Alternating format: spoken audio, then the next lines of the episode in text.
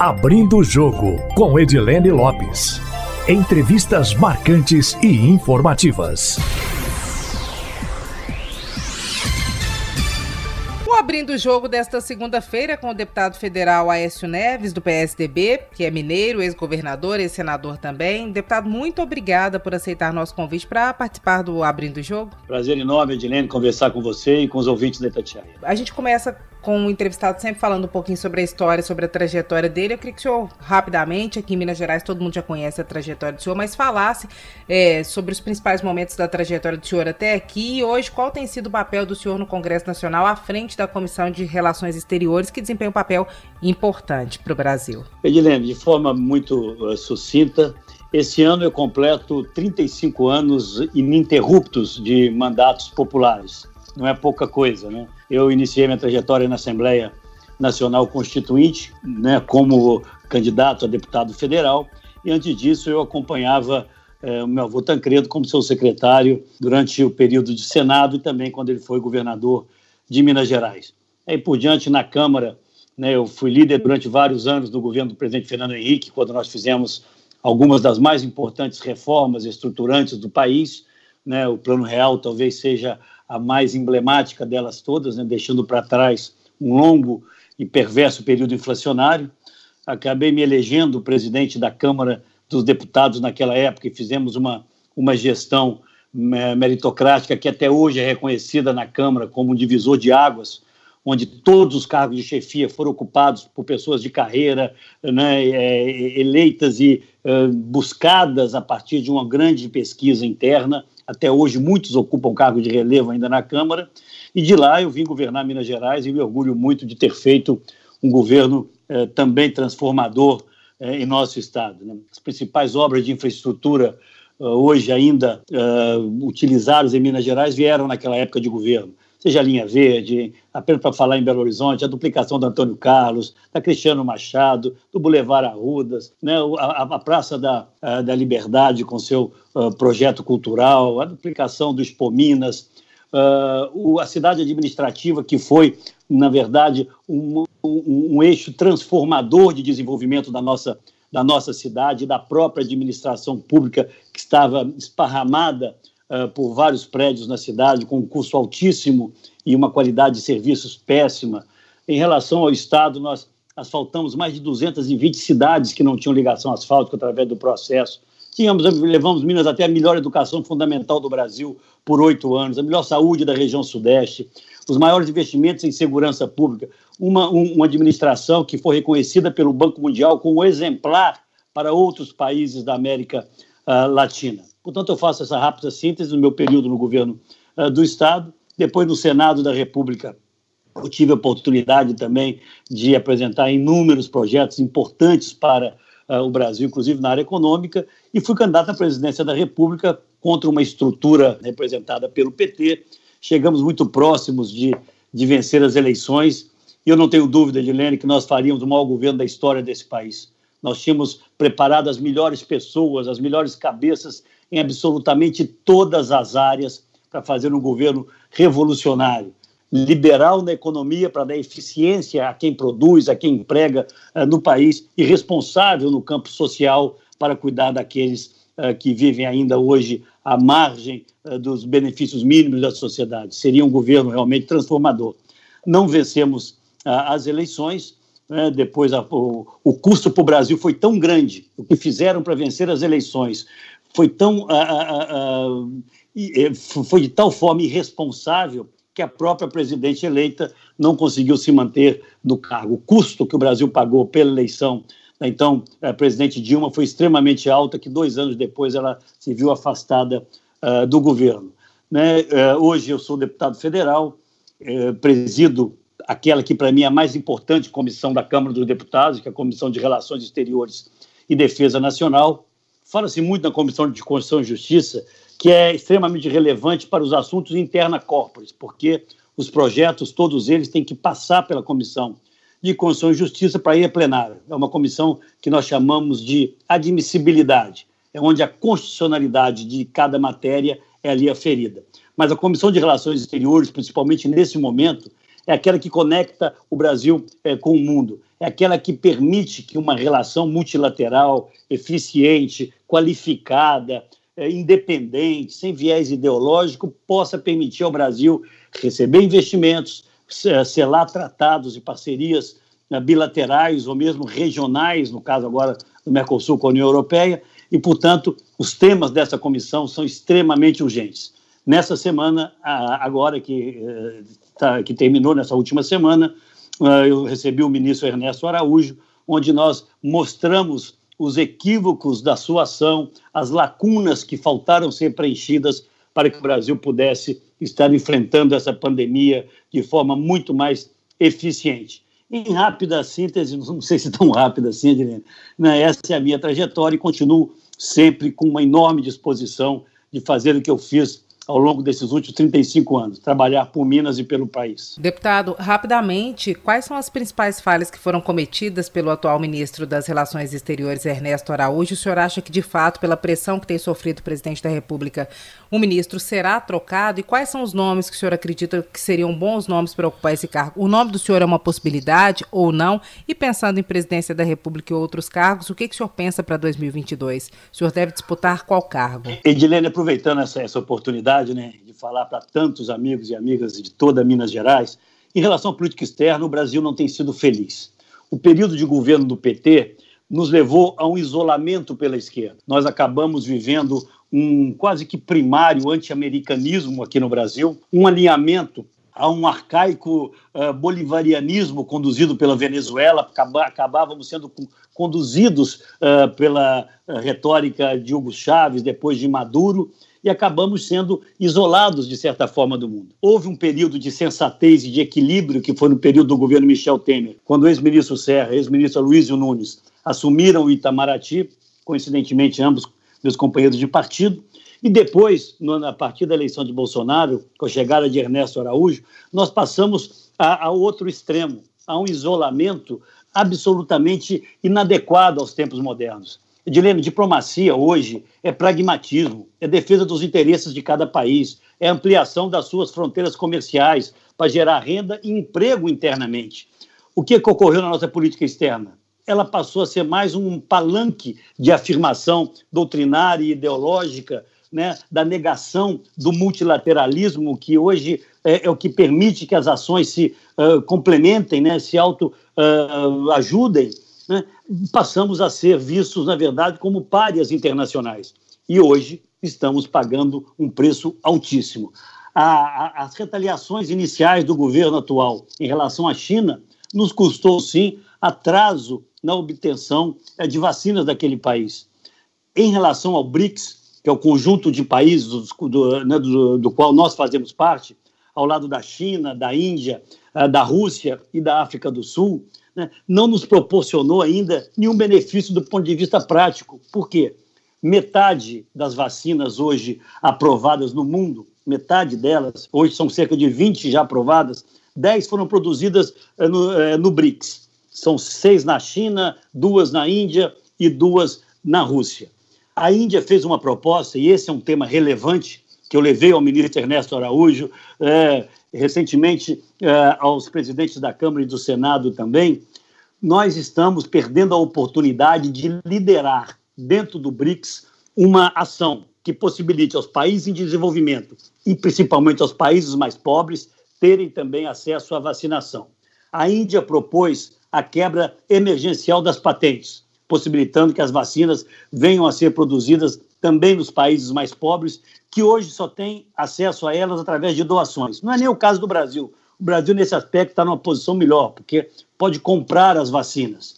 Mas eu sugeri ao ministro, falei isso de público, que o Brasil possa liderar um caminho alternativo, onde uma parcela das vacinas produzidas no mundo cheguem a esses países mais pobres, porque o que pode acontecer, de pouca gente está atenta a isso, é que ao final do ano, ou daqui a um ano e meio, nós possamos ter as nações mais desenvolvidas do mundo com plena vacinação e o epicentro eh, da pandemia sendo transferido pra, para países mais pobres, sem acesso a esses medicamentos. Se nós não cuidarmos também desses países, no futuro, além de ser uma questão humanitária, defesa das populações desses países, nós podemos ter de novo, através de novas cepas, né, de novas mutações, esse vírus voltando aos países em desenvolvimento. Não adianta nós nos fecharmos, olharmos apenas para o nosso umbigo, sem olharmos para o nosso entorno. E o Brasil tem que assumir novamente um papel de liderança regional, o que não vem, infelizmente, acontecendo com essa gestão, eu concluo dizendo se preocupa muito mais numa afirmação ideológica, né, nesse alinhamento automático, ao, não digo aos Estados Unidos, ao trumpismo né, e alguns governos de extrema direita é, no mundo, negando a nossa tradição, a tradição de Rio Branco, do nosso, uh, da, da, do, da, nossa política externa, de independência, de não alinhamento uh, automático a quem quer que seja, e da defesa intransigente dos interesses nacionais. Nós estamos com o Tratado Mercosul, União Europeia, que é a mais extraordinária nova fronteira que o Brasil vai desbravar no mundo, com novos mercados para produtos uh, aqui, sobretudo do agronegócio, onde nós somos altamente competitivos. E tudo isso está amarrado, paralisado lá pela ação de alguns países da Europa em razão da nossa política ambiental extremamente errática. Esse é o meu trabalho, é colocar um pouco mais de racionalidade, de sensatez nesse debate, para que nós possamos acelerar e concluir, seja acordos bilaterais que estão paralisados no meio do caminho por essa ação do governo brasileiro e também nesses acordos regionais principalmente esse, Mercosul, União Europeia, que poderá ser, repito, a grande alavanca à retomada da economia brasileira pós-pandemia. O senhor defende a saída do ministro Ernesto Araújo e quais são os nomes possíveis para ocupar o lugar dele que o senhor acredita que tenham qualificação? O senhor é uma possibilidade? Não, Edilene, eu não penso nisso. Na verdade, muito mais importante do que a alteração do ministro é a alteração da política de, externa brasileira, da política de relações exteriores do Brasil. Não adianta trocar o ministro por alguém que siga essa mesma eh, cartilha. Mas há hoje um consenso né, no meio político, no meio empresarial, que se sente também prejudicado por esse distanciamento, por esse alijamento do Brasil dos grandes fóruns, dos grandes concertos eh, internacionais, de que o ministro perdeu as condições mínimas de ficar no cargo que é, é, nomeação de ministro é sempre uma prerrogativa exclusiva do presidente da República. Então, eu especular sobre A, B ou C, eu estaria invadindo uma seara que não é a minha.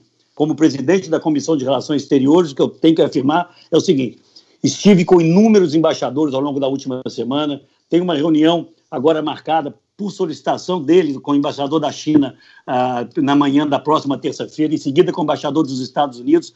Há um clamor por parte dessas representações diplomáticas dos principais parceiros internacionais que o Brasil tem para que haja um redirecionamento na nossa política externa. E se para isso for necessário é, mexer no ministro, que se mexa, mas especular é, sobre nomes, eu estaria, Edilene, entrando numa seara que não é a minha, e eu desconheço realmente aquilo que está na cabeça do presidente da República. Se o senhor fosse cotado, o senhor consideraria, considerando as relações do senhor e o papel que o senhor pode desempenhar com as relações internacionais? Não, olha, acho que o meu papel hoje é congressual. Eu estou muito feliz, ó, eu sou filho do Congresso, né? eu estive nesses meus 35 anos de mandato, é, quase 25 no Congresso, e é ali que eu quero desempenhar no momento esse papel. Eu não me vejo assim alinhado ao atual governo eu também não me vejo próximo de um retorno do governo do PT. Eu acho que a nossa grande responsabilidade, já indo para um outro campo, é construir ao centro uma grande alternativa, naquilo que eu chamo de um centro ampliado, que venha de Ciro Gomes até é, ali a centro-direita, representada pelo DEM, talvez pelo ministro Mandetta, passando por Luciano Huck, passando pelo, pelos nomes do PSDB, nós temos que fazer uma grande concertação ao centro para que um nome apenas. E por isso, Edilene, eu tenho dito, até contrariando alguns correligionários, alguns companheiros do PSDB, eu tenho dito que o PSDB, se não tiver um nome competitivo, deve sim, quero repetir aqui hoje na Itatiaia, que é, deve sim abrir mão da cabeça de chapa e deve ajudar na construção, com muito desprendimento, de uma alternativa ao centro, se ela vier com mais força do que uma alternativa do PSDB. Portanto, para ajudar nesse papel, eu devo estar no Congresso, acho que eu tenho tido um papel relevante, sobretudo nesses últimos meses, né, na, na construção de uma agenda, não apenas na minha comissão, mas uma agenda congressual em relação, inclusive, ao enfrentamento da pandemia, a, ao auxílio emergencial, né? ajudei muito, como muitos outros mineiros ajudaram, na aprovação célere desse auxílio. Gostaríamos, inclusive, que ele fosse maior agora nessa segunda chamada. Vamos ver se nós conseguimos ainda uh, ampliá-lo, mas esse é o meu papel nesse momento. E na política externa, impedir que o radicalismo, que o extremismo, que essa visão atrasada de mundo prevaleça sobre os interesses do Brasil. O senhor citou nome diverso, nomes diversos aí, Ciro Gomes, Mandetta, Luciano Huck. Se o nome, por exemplo, escolhido fosse o Ciro Gomes, o PSDB iria com o o Ciro Gomes nesse caso? Como é que o senhor acha que a aliança pode ser tão ampla assim que una é, lados que aparentemente são opostos? Edilene, a situação do centro não é cômoda hoje, nós sabemos disso. A, vamos dizer, o ressurgimento do nome do presidente Lula a partir dessas decisões é, judiciais é claro que estimula uma certa polarização. Na última eleição presidencial, nós vivemos o voto da negação, o voto não votou-se não à política e aos políticos. Boa parte do eleitorado é, que elegeu o atual presidente da República, que era aquele nosso eleitorado que votou em mim em 2014, votou contra o PT, disse não à possibilidade de retorno do PT. E quem inspirava naquele momento, vamos dizer, essa possibilidade de algo novo era o presidente Bolsonaro. Eu acho que se nós não construirmos essa alternativa de centro, essa eleição vai ser decidida de novo pela negação votarão em Bolsonaro, além daqueles, vamos dizer assim, filiados a cada uma dessas correntes, PT de um lado e Bolsonaro de outro, o meio, que é maior do que essas duas correntes, vai agir da seguinte forma: os que, os que forem contra o PT votarão em Bolsonaro, os que forem contra Bolsonaro votarão no PT. E, o, e é muito pouco para o Brasil isso. Nós temos que abrir uma janela de novas oportunidades, uma, um, um oxigênio no quadro político nacional.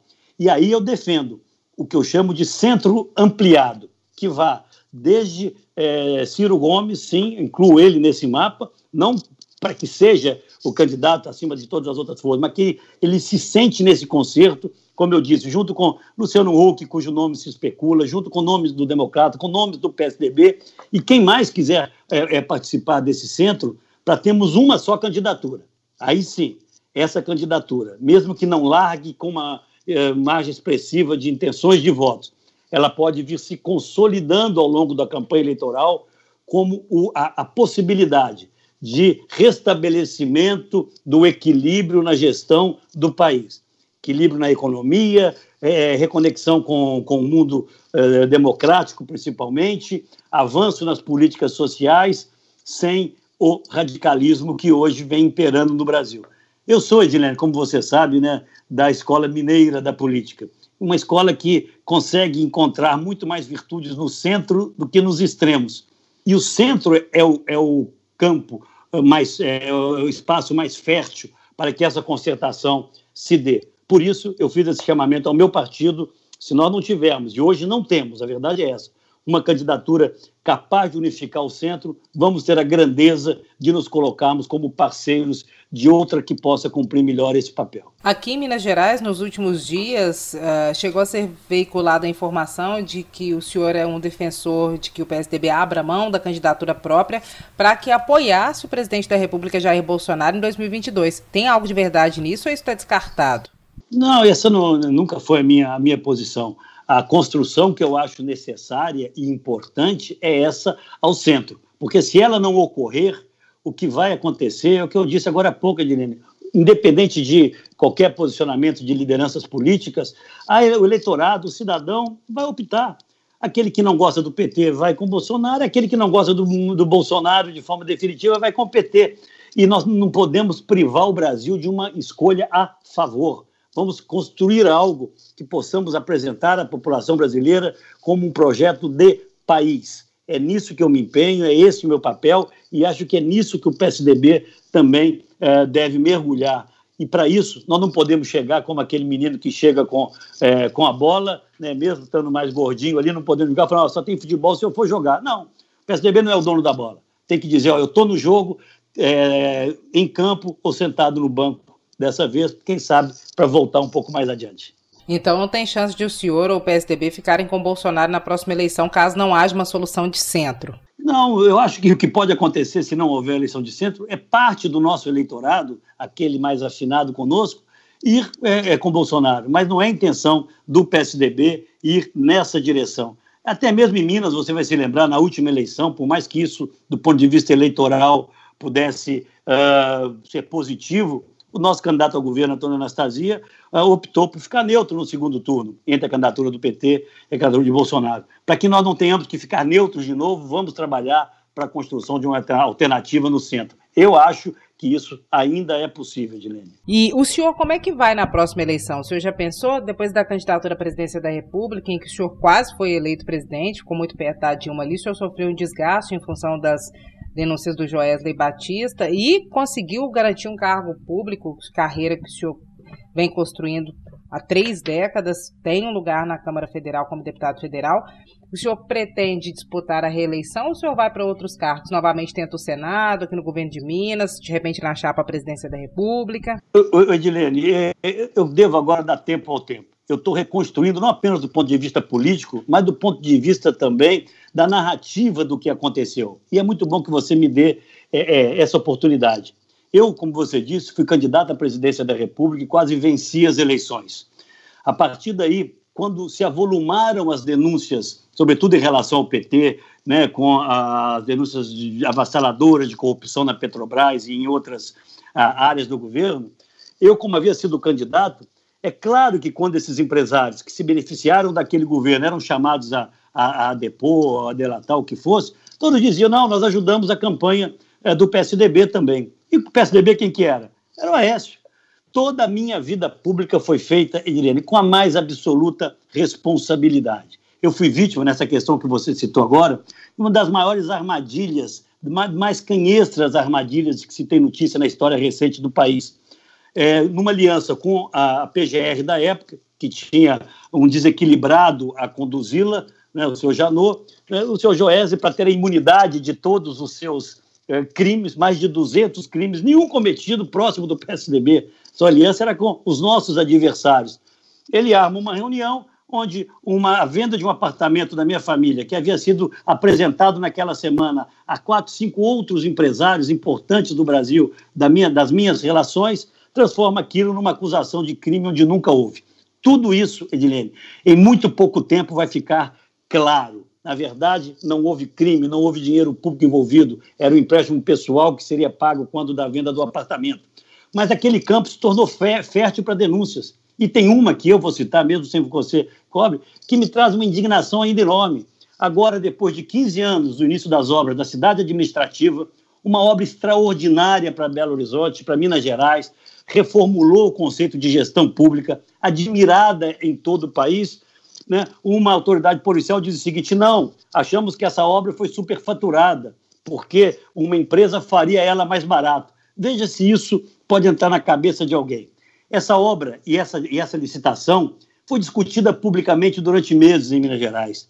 Os preços da obra, Edilene, foram aprovados por ninguém, nada mais, nada menos do que o Ministério Público de Minas Gerais, esse que acusa hoje, foi aquele que disse há 15 anos atrás que os preços praticados estavam abaixo dos preços de mercado.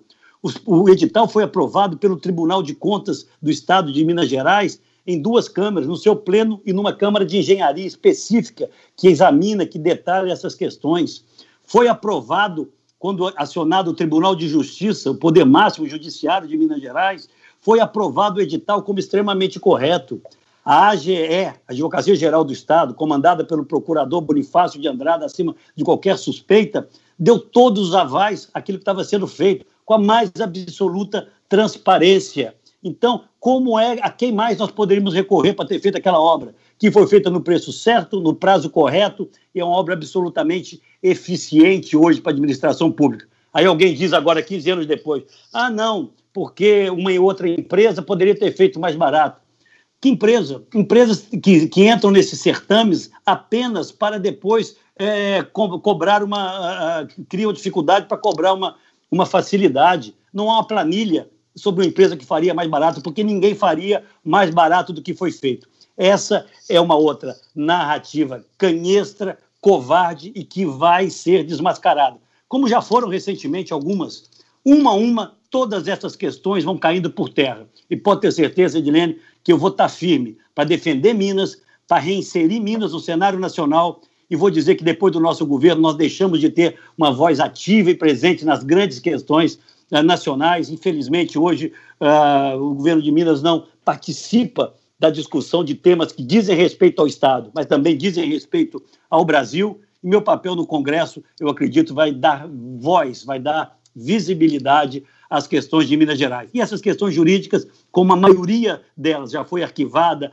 ou até anulada por absoluta falta de provas, porque nunca houve crime, todas as outras uma a uma serão, eu posso afirmar isso a você e a todos os ouvintes da Rádio Tatiaia. Aproveitando que o senhor falou na denúncia relacionada à cidade administrativa, nos últimos dias foi arquivada uma outra denúncia também mais antiga, é, que investigava um suposto envolvimento do senhor em crimes de corrupção passiva e lavagem de dinheiro relacionados ao recebimento de vantagens na contratação de empresas por furnas. É, como é que o senhor viu isso? O senhor já aguardava esse arquivamento?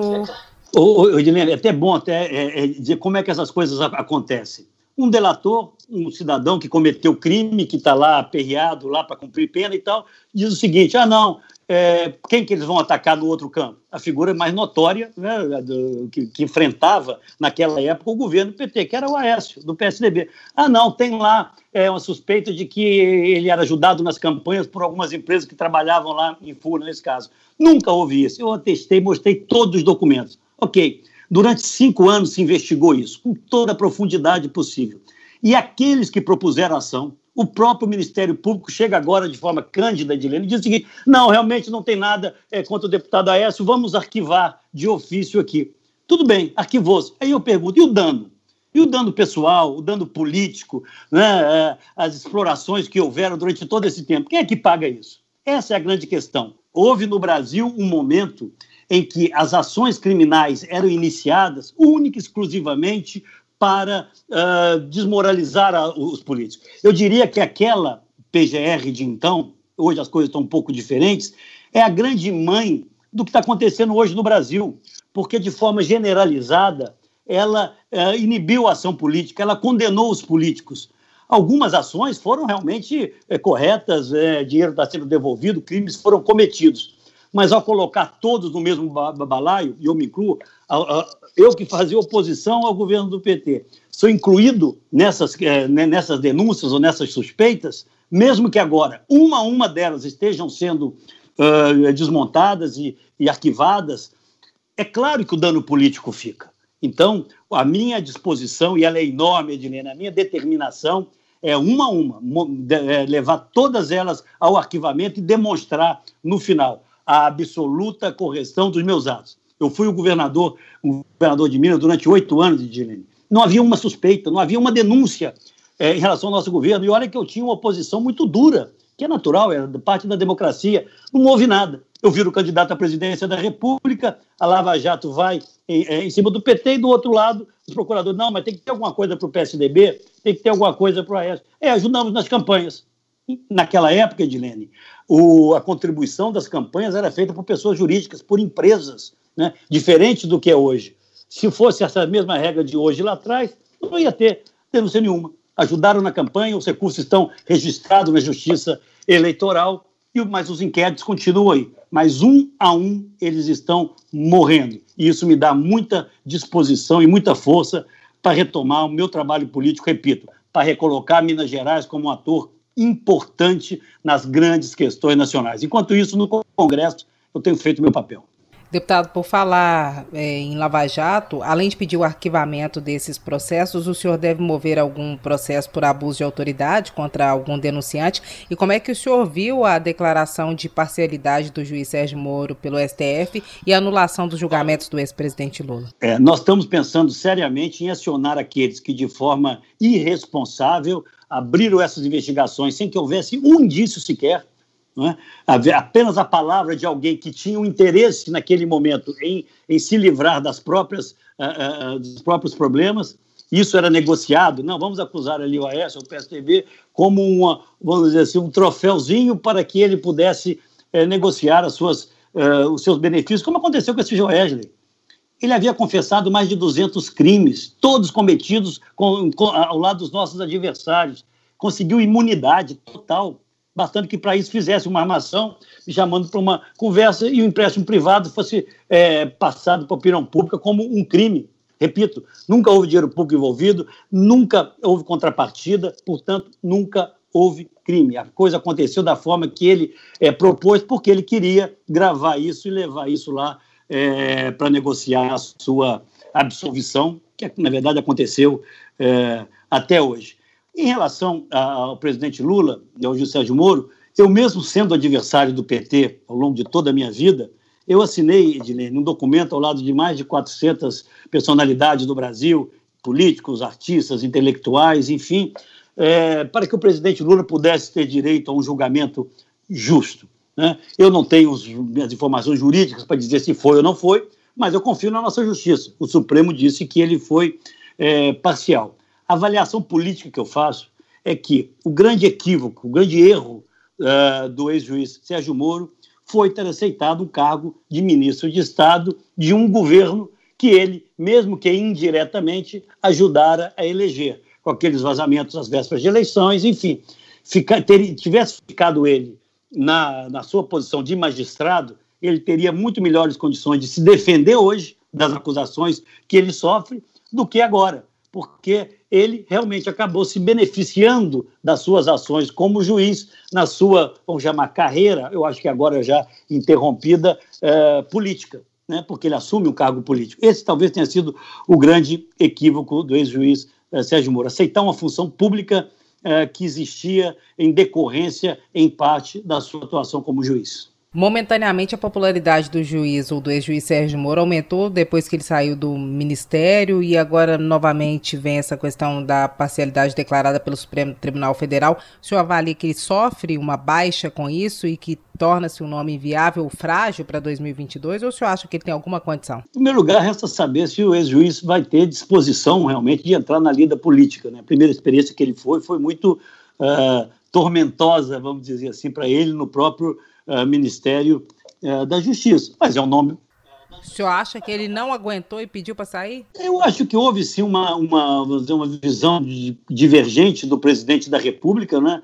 No presidencialismo há uma hierarquia. Se você, é, eu acho que você pode até fazer as críticas que quiser ao, ao presidente Bolsonaro e muitas são até cabíveis, mas ninguém pode dizer que desconhecia o presidente, né, que já tinha uma longa trajetória. Então, não acho que nada que tenha ocorrido é, tenha sido, pudesse ser tratado como algo surpreendente. Mas ele é, optou pela caminhada é, política, com a natural, que, enfim, é aceitável é, que isso ocorra, e hoje paga um preço alto por isso. O que eu vejo, Irene, é, independente de candidatura, né, não posso falar em nome do, do ex-juiz, é que ele ainda terá outras questões a serem enfrentadas, porque o que eu antevejo é que outros julgamentos é, que se sentiram de alguma, outros réus que se sentiram de alguma forma é, prejudicados pela ação do, do, do ex-ministro, tendem, acho eu, a buscar a mesma reparação através da, é, né, né, da, da, da, do julgamento de parcialidade do ministro.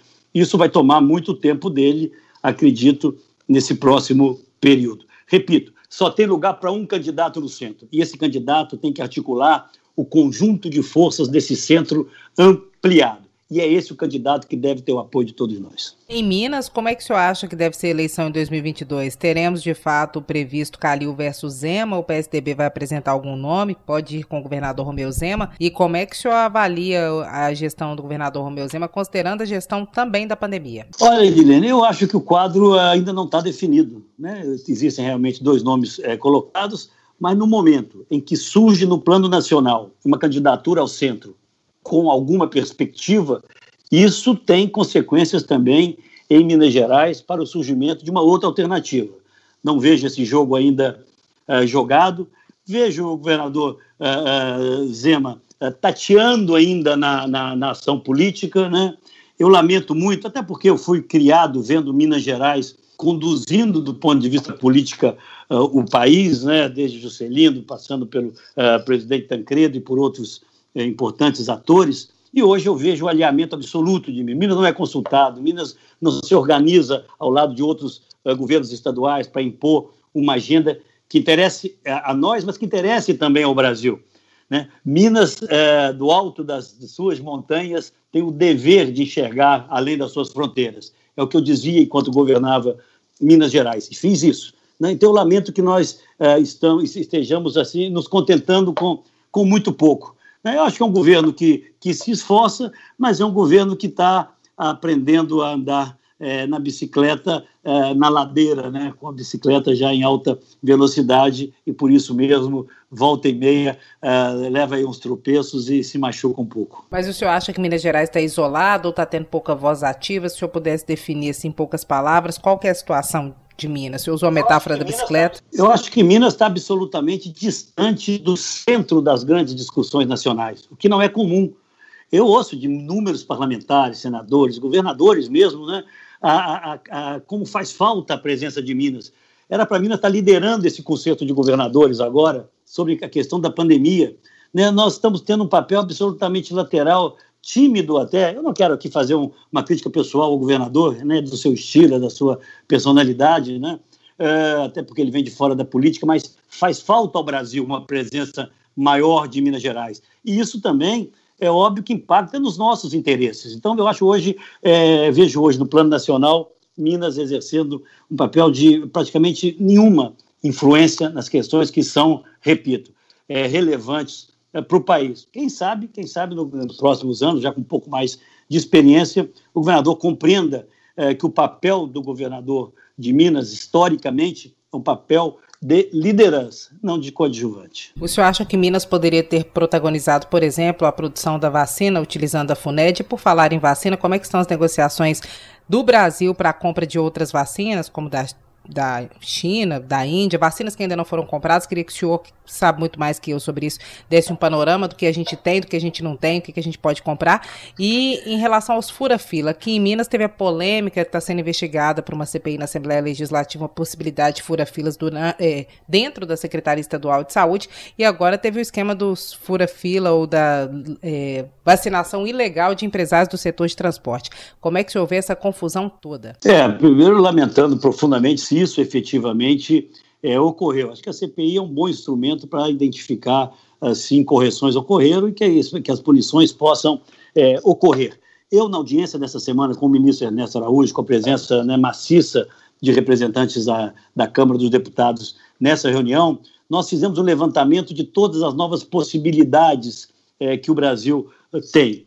Tem uma preocupação enorme em relação a, ao tardio acordo de compra das vacinas da Pfizer, assinado recentemente, já na saída do ministro uh, Pazuello, porque há uma, uh, há uma orientação no seio da União Europeia de que todas as vacinas produzidas ali, em qualquer dos países da União Europeia, e a, e a vacina da Pfizer é produzida na Noruega, só serão da União Europeia depois que toda a demanda de todos os países da União Europeia, dos 27 países da União Europeia, sejam atendidas.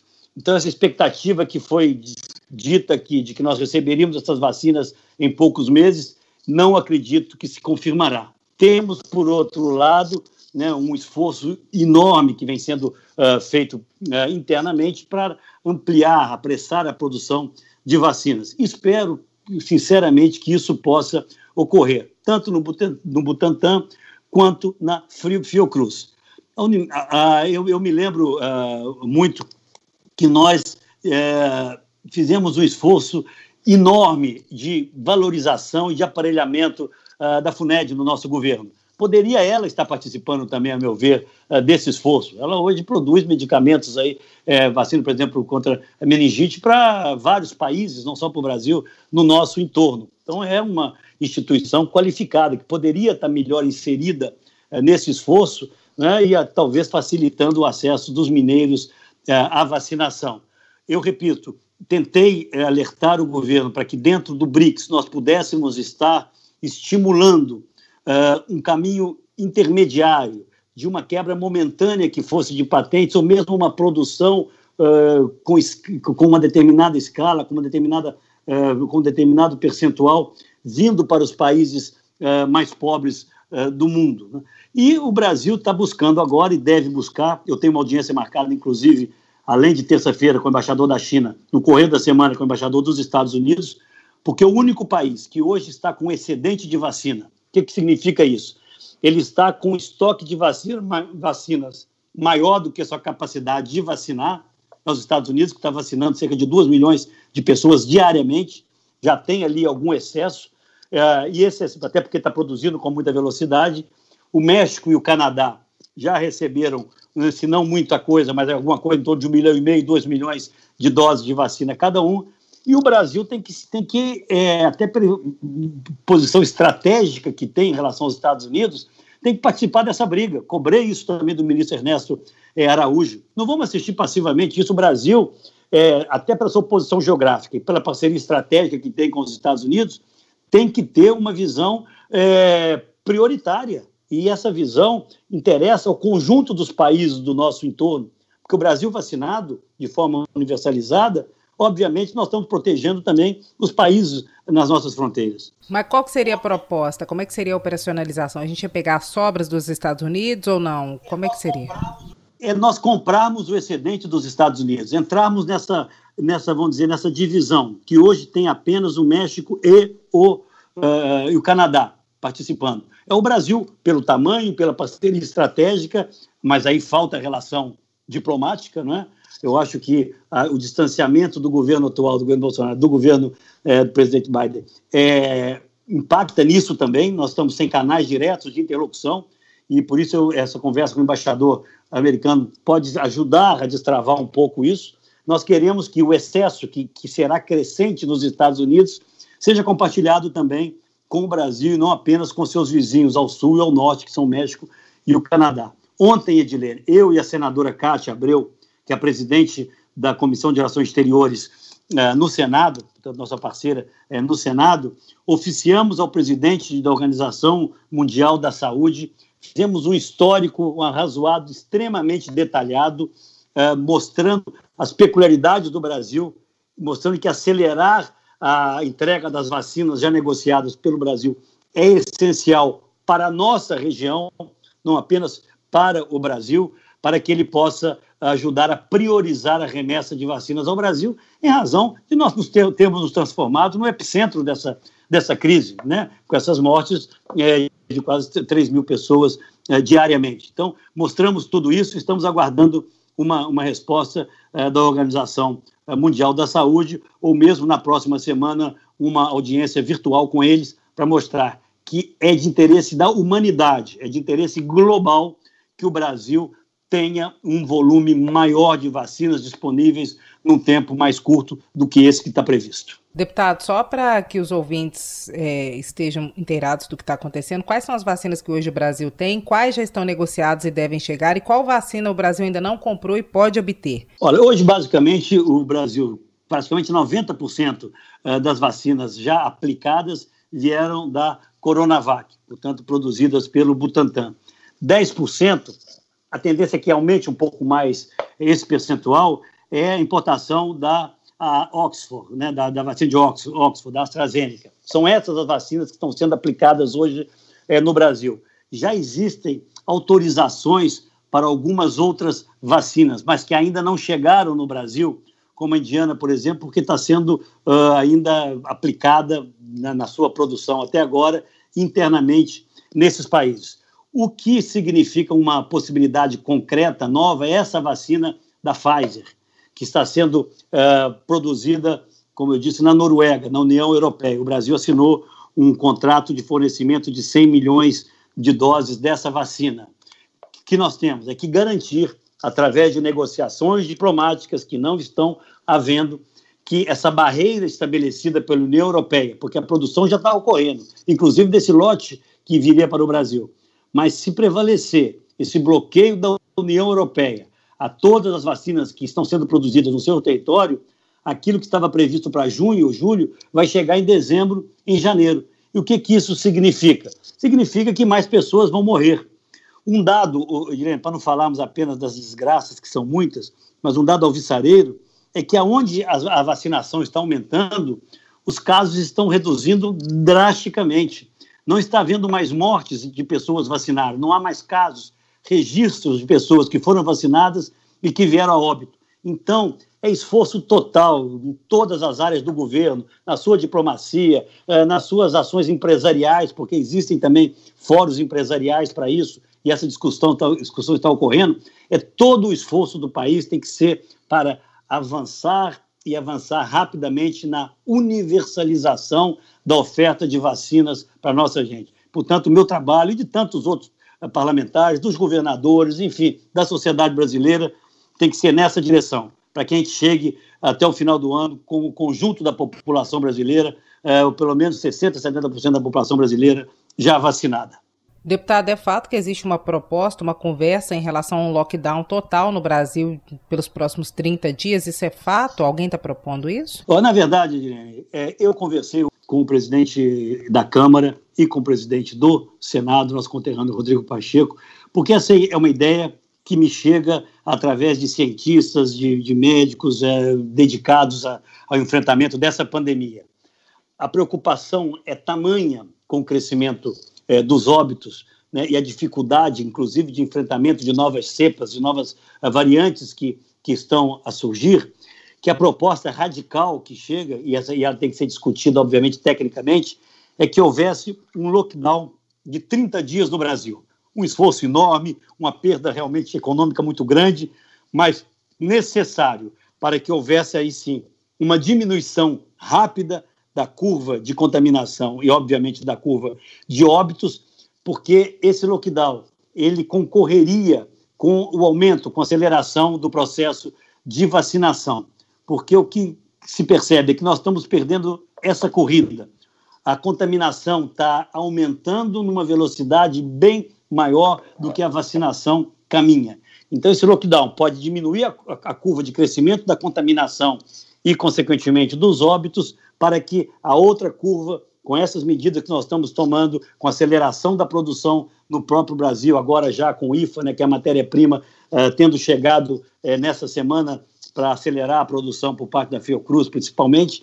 Então, eh, se nós fizéssemos uma medida radical, repito, eu não sou especialista, eu transfiro às, àqueles que são os especialistas uma proposta que me chega por alguns técnicos da área, se nós tivéssemos a condição de fazer isso, mas aí dependeria de uma ação do governo federal, que no atual ambiente político eh, não me parece eh, muito provável, mas a proposta está aí. Lockdown com fiscalização severa durante 30 dias, porque aí, lá na frente, nós nos encontraríamos já com um movimento declinante das contaminações, obviamente, dos óbitos e a aceleração ah, das vacinas possibilitaria o Brasil sair dessa, desse momento trágico, perturbador sobre todos os aspectos que nós estamos vivendo. O senhor acha que alguém consegue convencer o presidente disso? Seria necessário um decreto de estado de sítio, por exemplo? Ou poderia ser feito convencendo os governadores para que fosse uma ação coordenada que não dependesse do governo federal? Não, distante de, de, de estado de sítio. Eu acho que isso nem se cogita, porque isso acaba tendo outras consequências. O que nós estamos falando é um fechamento realmente é, do comércio, das atividades não essenciais. Eu sei do custo disso, eu sei que, que isso gera desemprego, que isso gera perda de capacidade de competição de muitas dessas empresas, mas nós estamos numa guerra. E numa guerra você estabelece prioridades. E a prioridade do Brasil é salvar vidas. Mas isso só teria sentido através de uma coordenação do governo federal, o presidente do Senado é, Rodrigo Pacheco ficou com uma delegação de conversar com o governador e essa é mais uma proposta na mesa. Mas eu repito, ela depende, para o seu êxito, da participação do governo federal. Agora, deputado, por falar em governo federal, se houver alguma possibilidade de instalação de CPI para poder avaliar, porque essa é uma questão cogitada por alguns parlamentares, para poder avaliar a condução do combate à pandemia aqui no Brasil, a possibilidade de impeachment, você acha que está totalmente afastada, apesar dos muitos pedidos apresentados aí na Câmara? Olha, Dilena, eu vou ser muito franco com você, com os ouvintes, mais uma vez. Nós estamos numa guerra. Nós temos que estabelecer qual é a nossa prioridade. Eu acho que todos, é, como acontece na vida e na política de forma especial, é, responderemos na frente pelos nossos atos. Né? Todos, o presidente, os governadores, nós, cidadãos também, que tem muitos que não colaboram com esse, né, com esse esforço. Nós estamos vendo aí, né, inacreditavelmente, as pessoas ainda se aglomerando, fazendo é, é festas e, e, e aumentando é, a contaminação. Mas nesse momento a prioridade é ampliar a vacinação prioridade 1 é vacinação, a 2 é vacinação e a 3 é vacinação. transformar isso no embate político nessa hora não atende aquele cidadão que está morrendo na, na porta de uma, de uma, é, de uma UPA, de uma unidade de pronto atendimento, sem oxigênio ou sem medicamentos para poder é, fazer intubação. Enfim, nós temos que cuidar dessas pessoas, nós temos que é, nos prepararmos, como não estamos fazendo, deveríamos já ter antecipado a isso, para o enfrentamento de uma guerra. Portanto, essas questões de responsabilizações, elas terão o seu tempo. Não acho que elas devam ser prioridade sobre o esforço, que deve ser conjunto, deve ser de todos, independente das suas convicções partidárias, ideológicas, das suas pretensões eleitorais, dos seus projetos políticos. É hora de compreendermos que o que nós estamos vivendo hoje, nossos pais, nossos avós, nossos bisavós jamais viveram. É algo único e com consequências que nós ainda não conhecemos. Portanto, é hora de uma grande união de forças. E vou dizer mais uma vez: sinto falta de uma presença maior de Minas na coordenação dessa ação de governadores, até para pressionar o presidente da República, o governo federal, para tomada uh, de decisões que hoje não estão sendo tomadas. Eu recebi um telefonema na quinta-feira do novo ministro de Estado uh, da Saúde, me convidando, inclusive, pessoalmente para uma conversa. Eu tento enxergar coisas boas também, sabe? E acho que essa mexida uh, no Ministério da é, da saúde, né, com viés mais técnico, com profissionais da área de saúde, assumindo postos que estavam com pessoas de outras formações, é, pode ser também uma, pode nos apresentar uma perspectiva nova. Ele me pareceu, não conhecia, através de um amigo comum, ele me telefonou, se colocando à disposição, dizendo que gostaria de conversar é, pessoalmente logo que fosse possível, mas eu vejo pelo menos uma boa intenção. É alguém que, até pela sua formação médica, não pode estar alheio ao que a ciência orienta e determina. E esse foi o seu discurso inicial. Portanto, nessa hora é hora de somarmos esforços, esquecermos um pouco disputas eleitorais e tratarmos, Edilene, de salvar vidas. Deputada, aproveitando que o senhor falou em troca de ministro, eu me recordei de uma pergunta que eu queria ter feito lá atrás e acabou passando batido. Repercutiu muito nos últimos dias um gesto feito por um assessor do Ministério das Relações Exteriores durante uma sessão no Senado, em que ele alega que estava ajeitando a lapela, mas na verdade muitos interpretaram que ele estaria fazendo um gesto obsceno ou um gesto é, de supremacia branca. Como é que o senhor viu esse episódio? O senhor acha que tem que ser apurado? Qual é a avaliação do senhor? Diplomaticamente é muito ruim? Inaceitável, né? absolutamente condenável sobre todos os aspectos, seja pela posição que ocupa de assessor direto do presidente da República, seja pelo local onde ele estava, no Senado é, Federal. Né? É, é aquilo que alguns é, chamam né, do apito de cachorro, né? alguns sinais que apenas aqueles envolvidos naquele conjunto uh, que discute uh, determinadas questões ou tem determinados posicionamentos, entendem.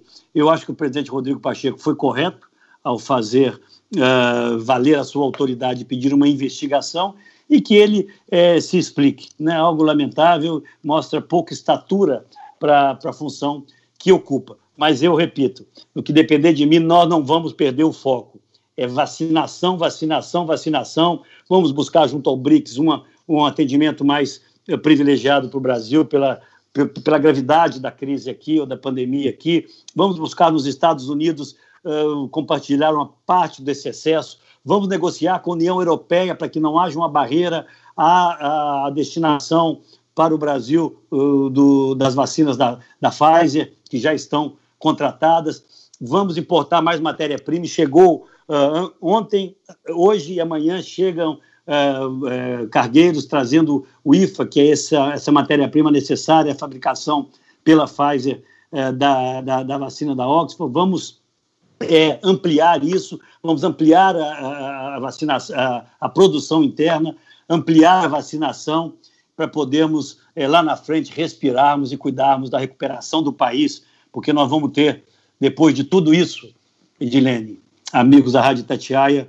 um longo caminho a percorrer para a retomada da nossa atividade econômica, do nível de, empresa, de empregos e, claro, da qualidade de vida da nossa gente. A política de privatizações do governo federal, como é que o senhor avalia? O senhor acha muito agressiva, na medida certa, ou está muito devagar? É, praticamente não andou, né? Esse é um governo né, que vive crises sucessivas, né? É, e essas crises impedem é, que, num ambiente, vamos dizer, de maior racionalidade, essa agenda possa uh, progredir. O que nós tivemos de positivo nesse governo em, em parte pela sua ação, eu reconheço, mas em parte também pelo esforço que foi feito no governo Michel Temer, foi a reforma da Previdência. Realmente tirou-se da frente uma, um obstáculo enorme ao país. Mas é claro que a pandemia nos afetou de forma extremamente violenta e atrasou, dentre outras coisas também, o andamento é, dessa agenda de privatizações. Fala-se é, muito na Eletrobras, fala-se muito na privatização dos Correios, mas não há ainda um ambiente, a meu ver, político de serenidade, de capacidade de articulação para que essa agenda possa prosperar. Eu não vejo, Edilene, possibilidade disso ocorrer antes da, vamos dizer, da, da, do controle dessa pandemia e vou usar um pouco mais. Acho muito difícil que alguma privatização expressiva ocorra nesse governo até o final do ano de 2022. Tem alguma estatal que o senhor acredita que deveria estar nessa lista e não está, ou alguma que não deveria estar está na lista? Olha, eu acho que a questão da Eletrobras é algo que pode sim ser é, discutido, até porque ela tem inúmeros braços, não há necessidade de que o, o governo é, atue de forma tão forte, né, como atua hoje no setor. O governo pode manter-se atuando né, no, no órgão regulador, mas não precisa ser detentor das ações ou do controle da Eletrobras de alguma das suas subsidiárias. Eu acho que essa é a que está mais madura para uh, o processo de privatização. Privatização de CEMIG e Copasa aqui em Minas Gerais, qual é o posicionamento do senhor? Olha, no meu governo esse assunto foi sempre trazido à baila, mas eu tive uma posição diferente. Eu tratei de fortalecer as empresas, eu tratei de torná-las competitivas. No meu governo, a CEMIG quadruplicou de valor. Você passou a ser cotada na Bolsa de Londres, além da Bolsa de Nova York. Eu estive lá pessoalmente, inclusive, mostrando que era das ações mais rentáveis, porque a empresa era administrada de forma profissional, como as, algumas empresas privadas são. A Copasa passou a ser a grande referência na área de saneamento eh, do país, empresa modelo. Foi isso que nós fizemos. A empresa pública, ela não tem que ser ineficiente por natureza, apenas porque é pública ela precisa ter instrumentos de controle e de gestão que a torne competitiva. Porque a CEMIG foi, inclusive, muito importante para uh, o desenvolvimento, além dos seus acionistas terem tido uma belíssima remuneração, o Estado ter também uh, recebido dividendos uh, muito eh, expressivos, ela pôde cumprir também o seu papel social. Eh, o Luz para Todos foi um empreendimento que levou energia rural Há inúmeras, milhares de comunidades nas regiões mais distantes, mais pobres de Minas Gerais. Né? A, a, o, o Luz para Todos teve a participação majoritária da CEMIG e minoritária do governo federal, mas foi uma parceria com o governo federal do presidente Lula à época, uma parceria importante que nós soubemos fazer de forma é, republicana.